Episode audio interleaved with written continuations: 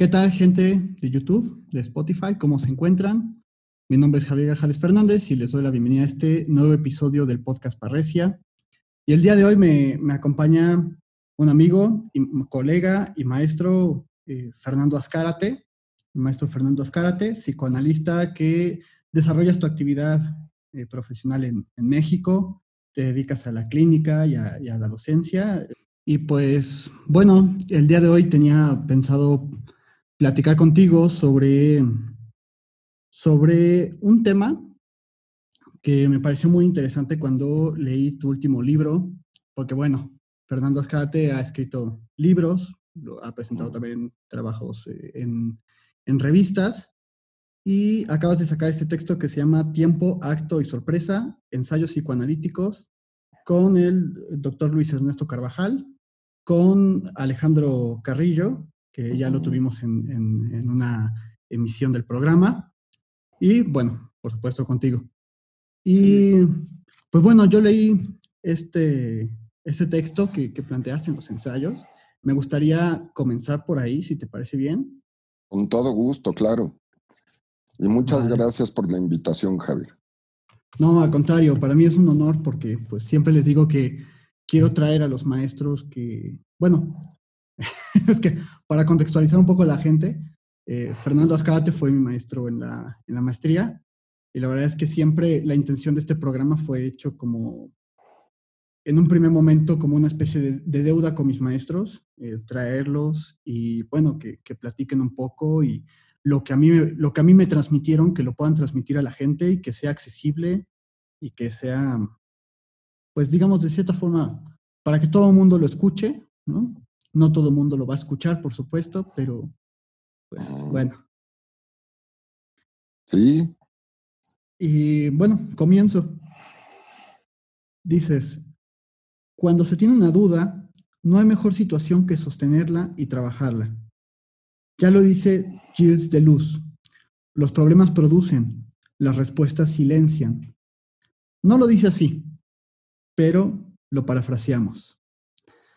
Casi en el mismo registro, Sigmund Freud, en su proyecto de psicología, nos hablaba de que la energía se detiene en su recorrido por las neuronas cuando encuentra una representación satisfactoria para la descarga.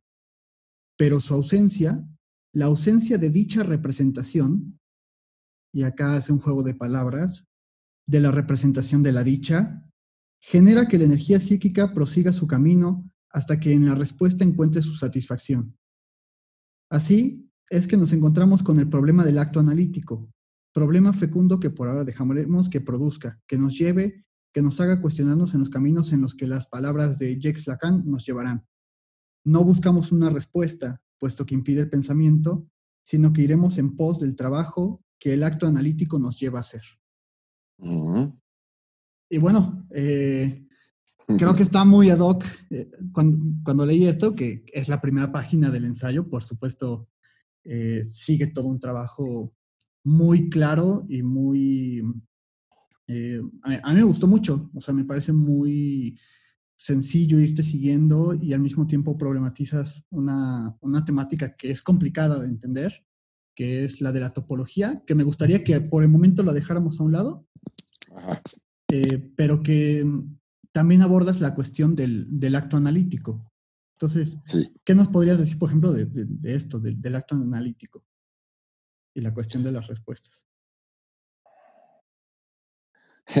y la cuestión de las respuestas, ¿no? Como que entramos en una paradoja, ¿no? Porque es casi, ¿qué podrías responder de las respuestas? este, mira, la situación del acto analítico llevo un tiempo trabajándola, por supuesto. Em, este escrito que tienes a bien presentar, que te agradezco mucho que lo presentes, ¿no? Y agradezco tu atenta lectura, por supuesto. Em, lo empezamos a hacer este, Alejandro Carrillo, Luis Carvajal y yo hace más o menos dos años, dos años y medio más o menos, ¿no? Eh, había estado rondando mi cabeza la pregunta por el acto analítico, porque se dice muy rápido, acto analítico, pero me parece que es un trabajo que para ser puntuales hay que decir que es Lacan quien lo llama así. No vamos a encontrar ni en Freud, ni en Klein, ni en este Winnicott, por poner un ejemplo más, las palabras acto analítico, ¿no? Eh, pues llevo trabajando psicoanálisis desde hace muchos años, pero de pronto me, me, surgió la pregunta por a qué se refería Lacan cuando estaba diciendo eso, ¿no? ¿A qué se refiere Lacan? Por decirlo fácil y rápido, ¿dónde ha de estar el analista para poder operar como analista? ¿Ah? Eh, ¿qué, tendría que pasar para que alguien pueda ocupar ese lugar, tomar esa posición? ¿No? Eh, por supuesto que para mí fue una pregunta que me movió a pensar muchísimo. No sé si han trabajado el seminario del acto analítico. Es el seminario numerado 15, ¿no? El que vendría siendo el seminario 15. Pero es un seminario que a mí me parece que es complejo, que es complicado, ¿no? Yo diría que es uno de los más complicados de Lacan. Em, y decidí para escribir ese ensayo, más bien tomar el problema por otro lado, por el problema del acto como tal, ¿no? Este. Eh, y pues bueno, la pregunta en sí me parece que es, ¿qué es lo que hace que alguien pueda ocupar el lugar de analista? pueda estar en el lugar del analista. Y que bueno, que responde también ese, ese problema, responde a muchos problemas. Porque, pues algunos dirían que es analista el que estudió, ¿no? Como ahora se pretende hacer, ¿no? De, llevas un diplomado y entonces te dan, te dan un papel que dice que eres psicoanalista, que además sabemos que en México se da de una forma muy, muy constante, ¿no? te dan un diploma que te dice, eh, tú, Javier eh, Grajales Fernández, eres psicoanalista, reconocido por la Universidad de Fulanito de Tal. Y, solemos pensar que eso significa que entonces ya estoy formado como, como un psicoanalista. Y lo que entiendo es que, que en la cuestión del acto se, se, está jugando otra cosa, ¿no? Así es. Y ese es, ese es parte del problema, porque entonces si estudiamos en una universidad para ser psicoanalistas, eh, de modo tal que terminando nuestros estudios nos titulamos y nos otorgan un papel que certifica que somos psicoanalistas, entonces a partir de qué es que alguien está en la posición de analista, de que una institución lo avala, ¿no? De que una institución avala que es poseedor de un saber, lo cual es un poco paradójico porque, pues si nos damos cuenta de las situaciones que suceden con, con lo inconsciente, el inconsciente es un saber que no se sabe. Exacto. Sí, sí, sí. Entonces, ¿cómo podría, cómo podría una institución otorgar un papel que certifica que alguien es psicoanalista? Es que porque sabe ya es psicoanalista, lo que tendría que saber un psicoanalista mínimo, mínimo, pues es que hay inconsciente. Y pues eso quiere decir que pues, pues hay un saber que no se sabe, ¿no? entonces, ¿cómo funcionaría? O sea, si repruebo el examen, ¿estoy aprobado? O, ¿no? Caemos en una paradoja medio extraña, ¿no? Porque justamente los, los exámenes, el examen profesional en una universidad, pues está hecho para dar cuenta de que uno sabe. Y entonces, si alguien tuviese que titularse para ser analista, ¿cómo demuestra que no sabe? ¿O cómo demuestra que sabe que no sabe? Claro. Es, una cuestión muy difícil, ¿no? Últimamente este, se dice que incluso ya no se tiene que estudiar psicoanálisis, sino, por ejemplo, física. ¿no? Para ser psicoanalista. Ah, caray. Y entonces uno se pregunta, ¿cómo? ¿Qué tiene que ver una cosa con la otra? Sí, sí, sí. ¿No? Es muy interesante porque creo que, creo que planteas esto del acto analítico como un lugar, una posición. Yo agregaría que creo que es una posición y un lugar con respecto también al, lenguaje, al discurso que trae el paciente. O sea, es una posición discursiva distinta a, a cómo estamos acostumbrados a pensar el discurso. O sea, eh, no sé, tú vas a la universidad y adquieres muchos saberes, muchos conocimientos, lees libros, te ponen un examen, replicas, em, y todo va como muy en, una función de, cosmovisión, de la misma palabra universidad, o sea, obtener un conocimiento universal de las cosas para poder aplicarlo y a veces incluso viene acompañado de eh, para mejorar la sociedad o para, para algo, para algo sirve ese saber y siempre está como, está como en función de la utilidad, pero también está en función de dar sentido a las cosas. Y me parece que cuando estás hablando de un acto analítico, estás hablando de una cierta posición que no está del lado, como dices en el texto, de la respuesta, que no está del lado de otorgar un sentido a las cosas, como se nos ha hecho pensar, sino precisamente quitar el sentido de, de las cosas. Irlo, eh, no me gusta mucho usar esta palabra porque creo que actualmente se, saca mucho de contexto, pero se deconstruye todas estas cosas, ¿no? Eh, sí, sí, sí. Un acto analítico, yo creo que más bien vacía el sentido, ahueca el sentido, ¿no? Eh, con Freud Freud descubrió una cosa que me parece que es importantísima, ¿no? Freud descubrió que el síntoma neurótico tiene sentido. Pero entonces tenemos un problema, porque si el síntoma neurótico tiene sentido, si el camino del psicoanálisis es darle sentido, pues ¿para qué dejo el síntoma? Claro, si ya está sosteniendo algo. Si tiene sentido, ¿no?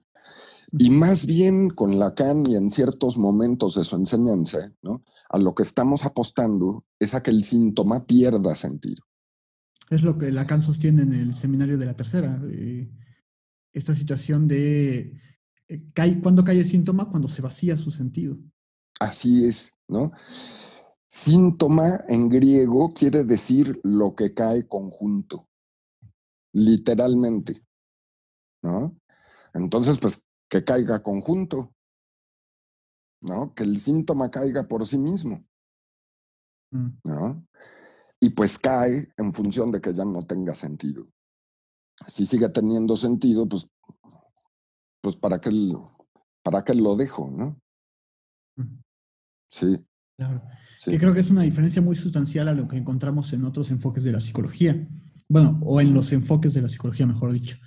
Eh, platicaba con, con, Claudia justamente en los episodios anteriores de, estas diferencias entre psicoanálisis y psicología. Y creo que aquí también se expresa bastante bien. Eh, digamos, em, Freud hace una comparación en su texto de la, sobre psicoterapia, en donde dice, bueno, la psicología o los modelos terapéuticos actuales o contemporáneos de su época, pero que me parece que también atañen a la nuestra, trabajan per vía di levare, es decir, eh, como, como trabaja el pintor, añadiendo elementos a un lienzo en blanco.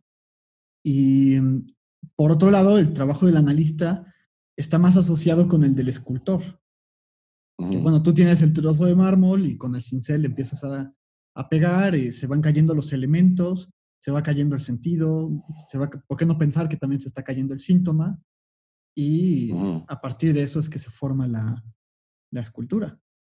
Así es. Así es.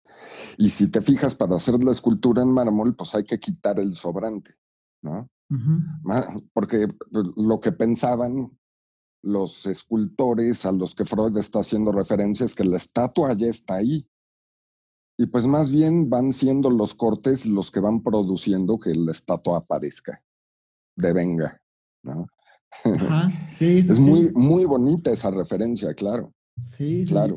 Y ya estaba en Freud, ¿eh? porque e, eso es lo que luego también pasa ahorita en el psicoanálisis actual. No sé si lo compartas. Según yo sí, porque he visto como estas discusiones que a veces tenemos en el gremio.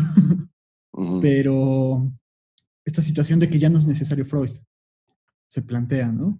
algunas instituciones, incluso de psicoanálisis, que ya plantean esto de que Freud es obsoleto, eh, ya no hay que estudiarlo, ya solo hay que estudiar a Lacan, y ni siquiera a Lacan en sus primeros seminarios, sino ya a Lacan cuando está en la topología, cuando está hablando de lo real y todas estas cosas.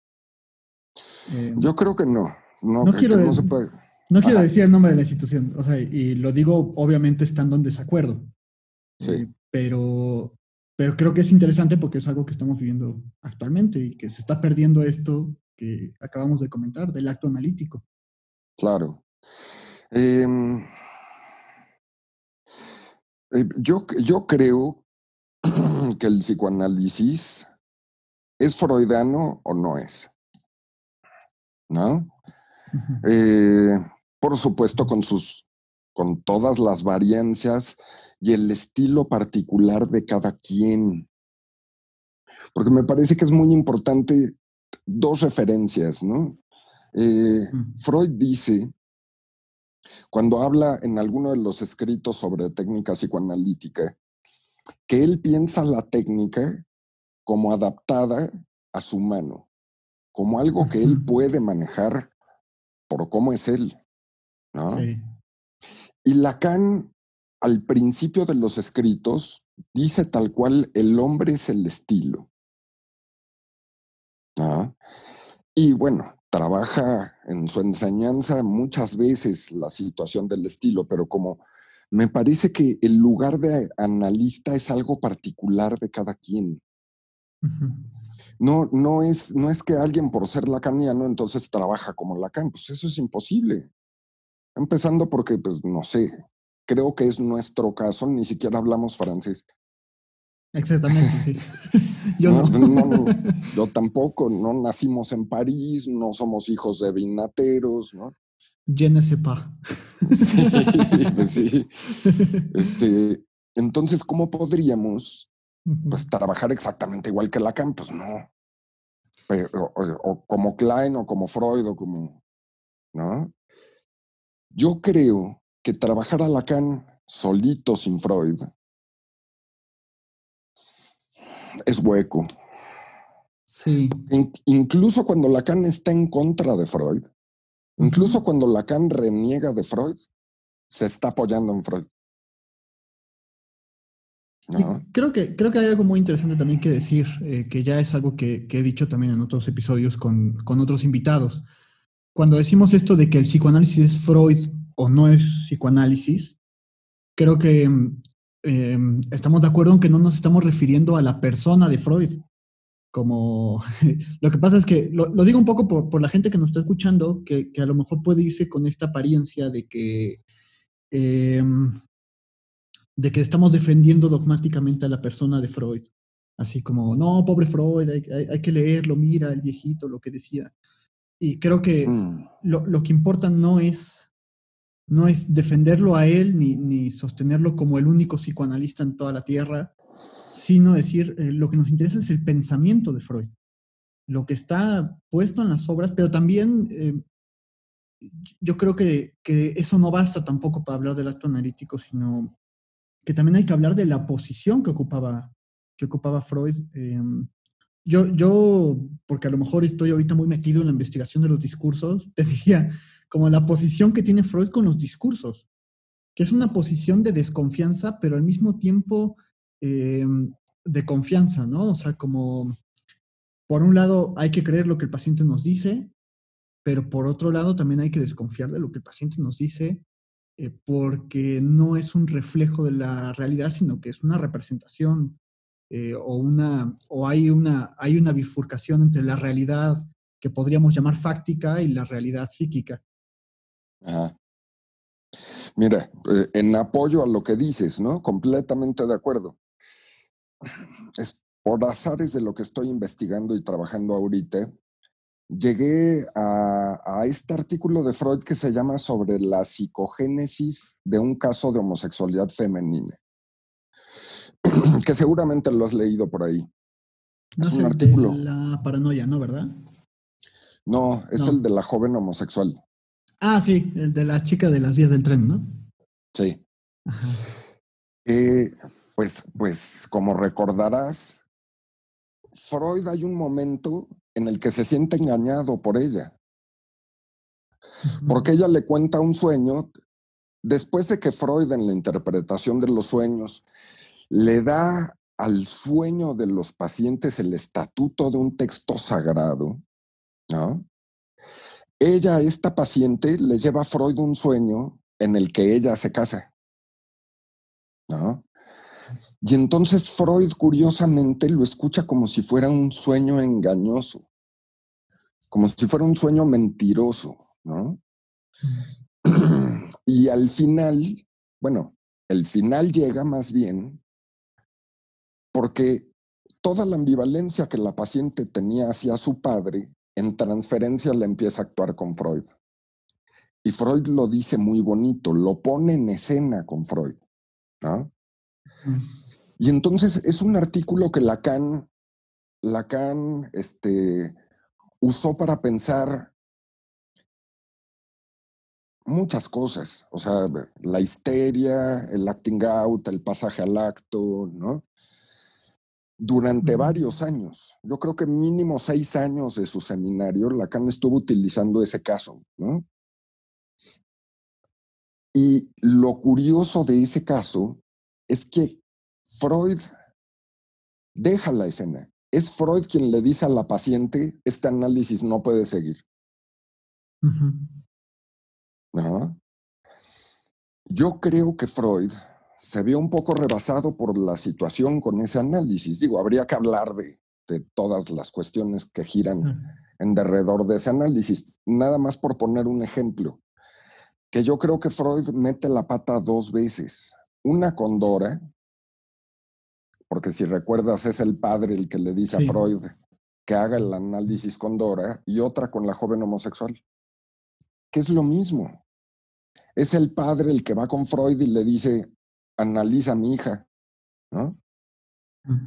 Y Freud acepta una demanda que no es la del paciente. Porque no es que la joven homosexual vaya y pida un análisis, sino que es el padre el que la manda, ¿no? Sí, claro. Y Freud deja la escena, ¿no? Eso fue un error de Freud. claro. Pero claro que Freud se equivocaba. Y es gracias a que Freud se equivocaba que hoy podemos pensar el acto analítico, ¿no? Ujú.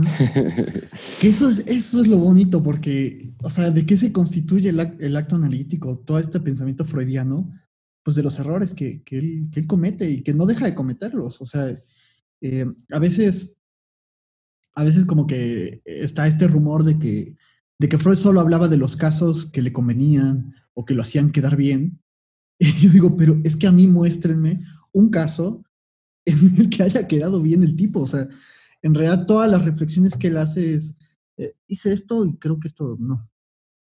Así es. Aquí metí la pata y se los transmito para que no lo hagan ustedes. No sé si él lo haya hecho con esa intención, pero sí, sí, tienes razón, ¿no? Tienes toda la razón. Los cinco grandes psicoanálisis, el único análisis que salió bien fue el del hombre de las ratas.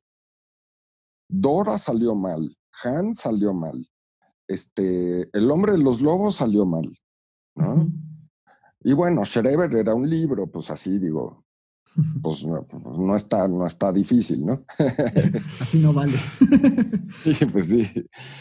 De hecho, Este, Per- Perdón que te interrumpa ahí, pero bueno, en, en un libro de Rudinesco aparece cómo, cómo Freud había tratado, me parece que era Mar- a Marie Bonaparte, eh, que estaba al borde del suicidio, que estaba al borde de la, de la psicosis, y que fue un caso en donde Freud también le permitió a ella sostener su vida de otra forma, y, y sin embargo, pues nunca se convirtió ese en un caso famoso, o sea, bueno, en el sentido de que Freud nunca lo publicó. Así es. Y me parece interesante. O sea, no, porque casos exitosos los hay, pero no Sí. nos lo cuenta. Yo creo que sí llega a contar algunos casos que han salido bien, pues incluso, ¿no? El hombre de las ratas, ¿no? Y Me refiero como con esta extensión tan grande, o sea, de, armar un libro entero respecto al caso y decirnos, mira, ¿qué es lo que a veces veo, por ejemplo, cuando lees un libro de, de Aaron Beck y que te habla de un paciente, y, siempre te habla del paciente donde hizo la interpretación, eh, digamos, la, la, interpretación brillante, la que resolvió todas las cosas. Y acá no. Sí, no, no, no, no. Bueno, pues en el caso Dora, por ejemplo, Freud hace una adenda este, dándose cuenta de cómo la última intervención que hizo estaba completamente equivocada, ¿no? Este, en el caso Hans, no tanto. No tanto. De hecho, me parece que Freud estaba demasiado urgido por comprobar la teoría por, comprobar la teoría y tanto que me parece que se lleva el caso entre las patas.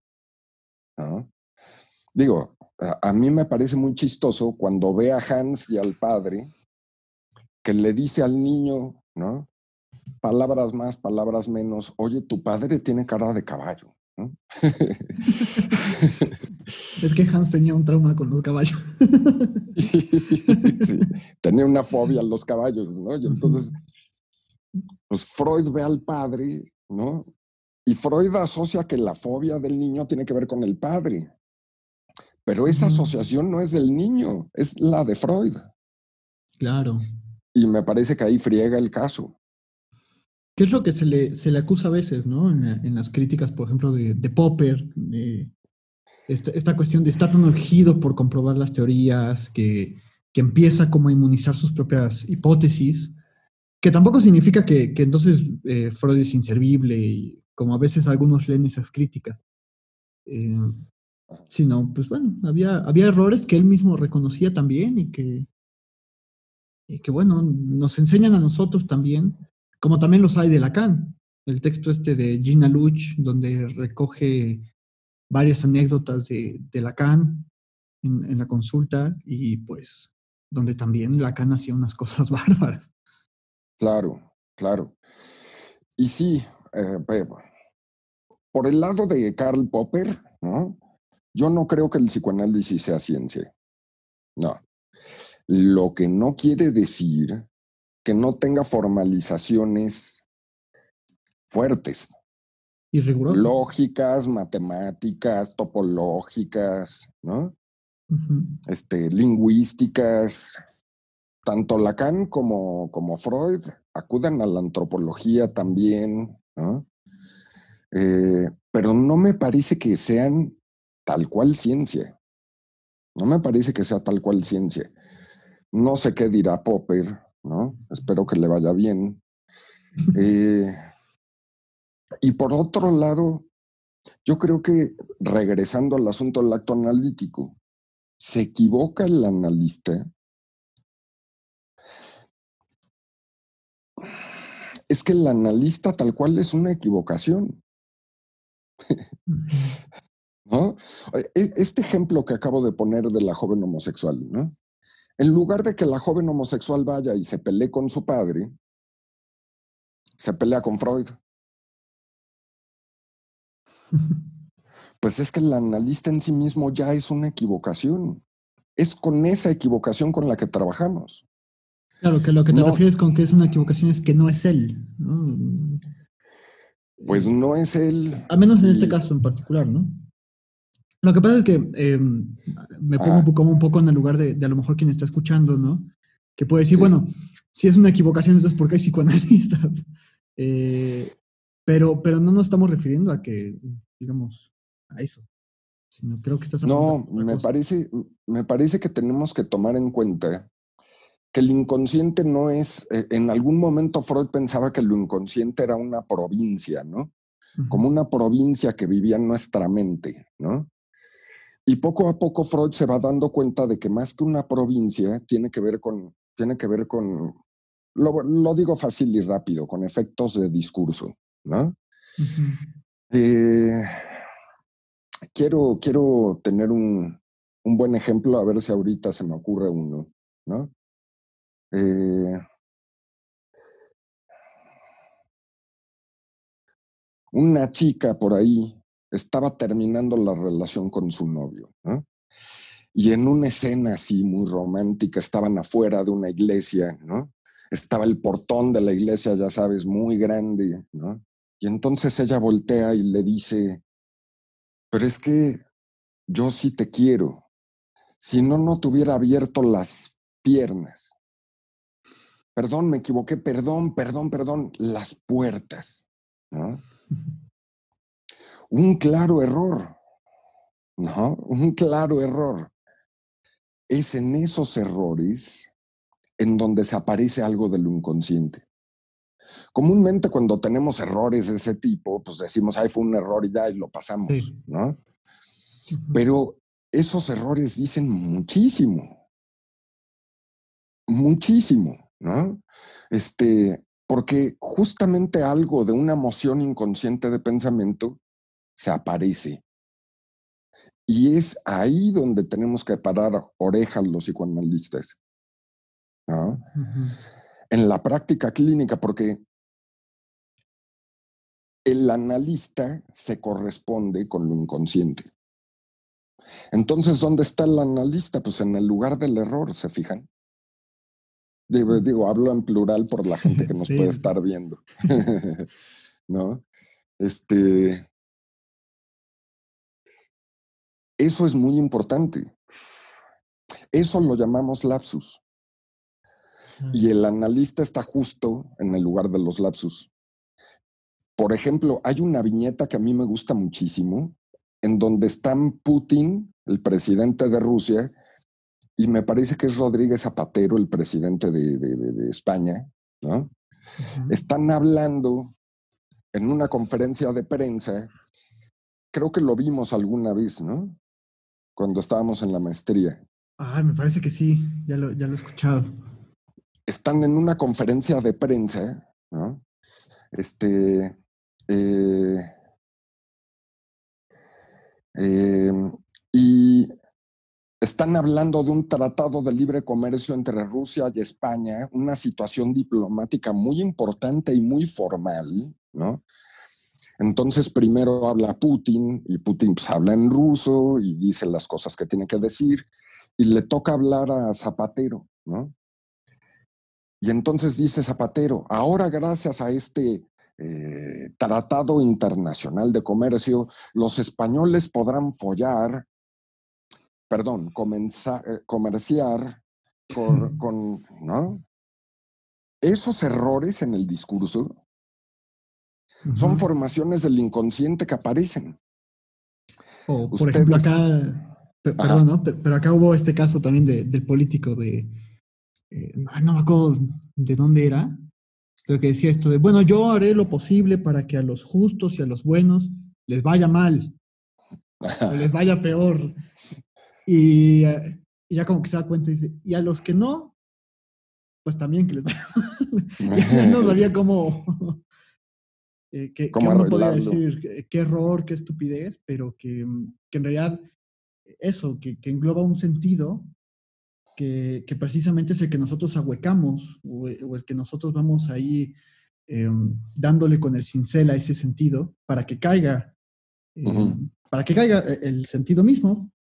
Y que, bueno, ya en algún momento hablaba con, con José Juan, que en, uno de los episodios, que, bueno, Freud, lo, lo que decía es que Freud se dedica a hacer un pensamiento riguroso acerca de la, digamos, racional también, pero acerca de la irracionalidad humana que intenta dar, dar, darnos cuenta de la irracionalidad humana a través de un sistema de pensamiento racional.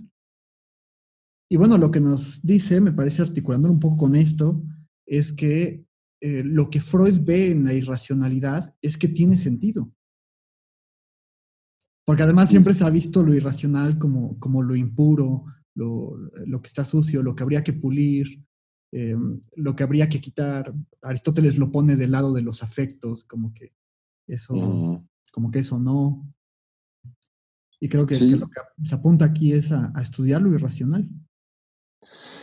Pues lo irracional, este, yo sería cuidadoso con eso, ¿no? ¿Por qué? Ok. porque hablamos ahorita de errores, de lapsus, ¿no? Pero otra de las formaciones del inconsciente que me parece que es la más importante, pues son los sueños. Sí, claro. Y, digamos, uno está acostumbrado a decir, yo soñé que, es decir, ponernos como si fuéramos activos del verbo soñar, ¿no? Pero si fuéramos activos del verbo soñar, no tendríamos pesadillas. ¿No? Claro. Porque a todos nos ha pasado en algún momento que nos despertamos sudando, bien angustiados, diciendo, fue una pesadilla. fue una pesadilla, fue una pesadilla, ya. No, no sé de qué. Puedo estar tranquilo, ¿no? Yo no. no, sí. Pues sí, pero, pero ¿qué es eso que sueña? Porque si soñáramos lo que quisiéramos, pues no soñaríamos pesadillas, no tendríamos pesadillas. Y todas las noches soñaríamos con Brigitte Bardot, ¿no? Y ciertamente no soñamos todas las noches con Brigitte Bardot. Este, por decir el nombre de alguien, ¿no? No todas. No, todas. Este. Eh, eh, hay una lógica ahí. Hay una lógica que me parece que Freud discierne muy bien, pero que no es la lógica coloquial y cotidiana a la que nos vemos sujetos, ¿no? Un ejemplo que a mí me parece maravilloso, un ejemplo que me parece maravilloso. Mm, escuché una vez, no vamos a partir el pastel hasta que no llegues. Me parece que es una frase maravillosa. Porque si se fijan, la significación de la frase es cuando llegues partimos el pastel pero no es lo que la frase dice literalmente. Literalmente no vamos a partir el pastel hasta que no llegues. Entonces, ¿cuándo vamos a partir el pastel? Si se fijan, esa lógica abre, un inaccesible infinito inapalabrable. Rompe el tiempo, ¿no? y parece muy loco muy, muy loco, pero pues Freud descubrió esa negación. Esa negación que es una marca de lo inconsciente como tal. Este. Alguna vez escuché en la clínica esta frase, ¿no? Mis hermanos creen que yo quería matar a mi padre, pero no. Ah, bueno. Qué bueno, ¿no? como por seguir con el ejemplo. Este, ¿cuántas veces hemos escuchado? No te lo digo para que te enojes, pero. O sea, me lo estás diciendo para que me enoje. ¿No? Mis hermanos creían que yo quería matar a mi padre, pero no. Sí, mis hermanos, ellos, fíjate cómo piensan mis hermanos un resto. Ellos, fíjate, hasta hacen lo que piensan. claro. y una vez que aparece esa representación, la puedo negar. Entonces, si se fijan, es una lógica, porque Freud arma la negación a partir de juicios lógicos, de un juicio de atribución, de un juicio de existencia. Claro. ¿No? Y estamos muy acostumbrados, yo, eh, eh, vamos, es una parte muy difundida, como si lo inconsciente no tuviera lógica o fuera irracional. Claro. Pero más bien es al revés, tiene una lógica prístina, muy, muy buena, ¿no?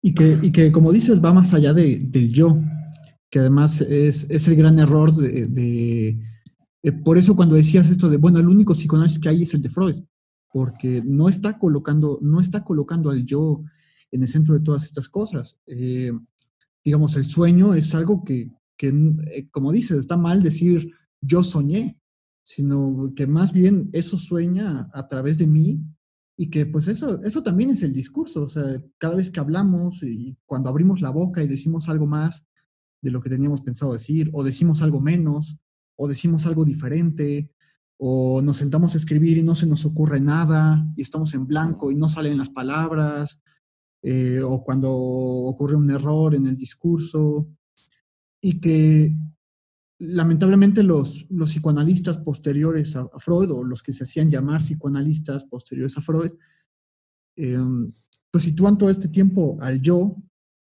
como, como el eje del trabajo, como que hay que fortalecer al yo, hay que em, darle sentido a las cosas. Eh, lo platicaba con Jacobo en, el episodio con, con, Jacobo hablábamos de esto, de mm, hay que darle sentido a la vida. Eh, tú dime cuál es el sentido que quieres. Tú a través de tu voluntad cambias tu vida. Y que acá se está planteando que, que, la cosa es muchísimo más complicada, porque más bien nosotros somos eh, un efecto de, del discurso, de cómo se va movilizando, eh, las palabras, a mí me ha pasado que em, empiezas a escribir, no se te ocurre nada y dices voy a hacer otra cosa y de repente te llegan las ganas de escribir y tienes que ponerlo en algún lugar y te vas, o sea, incluso para mí es algo bastante angustiante escribir. No sé tú cómo lo digas, pero, pero para mí es muy angustiante en ese sentido, o sea, no salen las palabras que yo quiero que salgan. Claro. Em, o que el yo quiere que, salgan.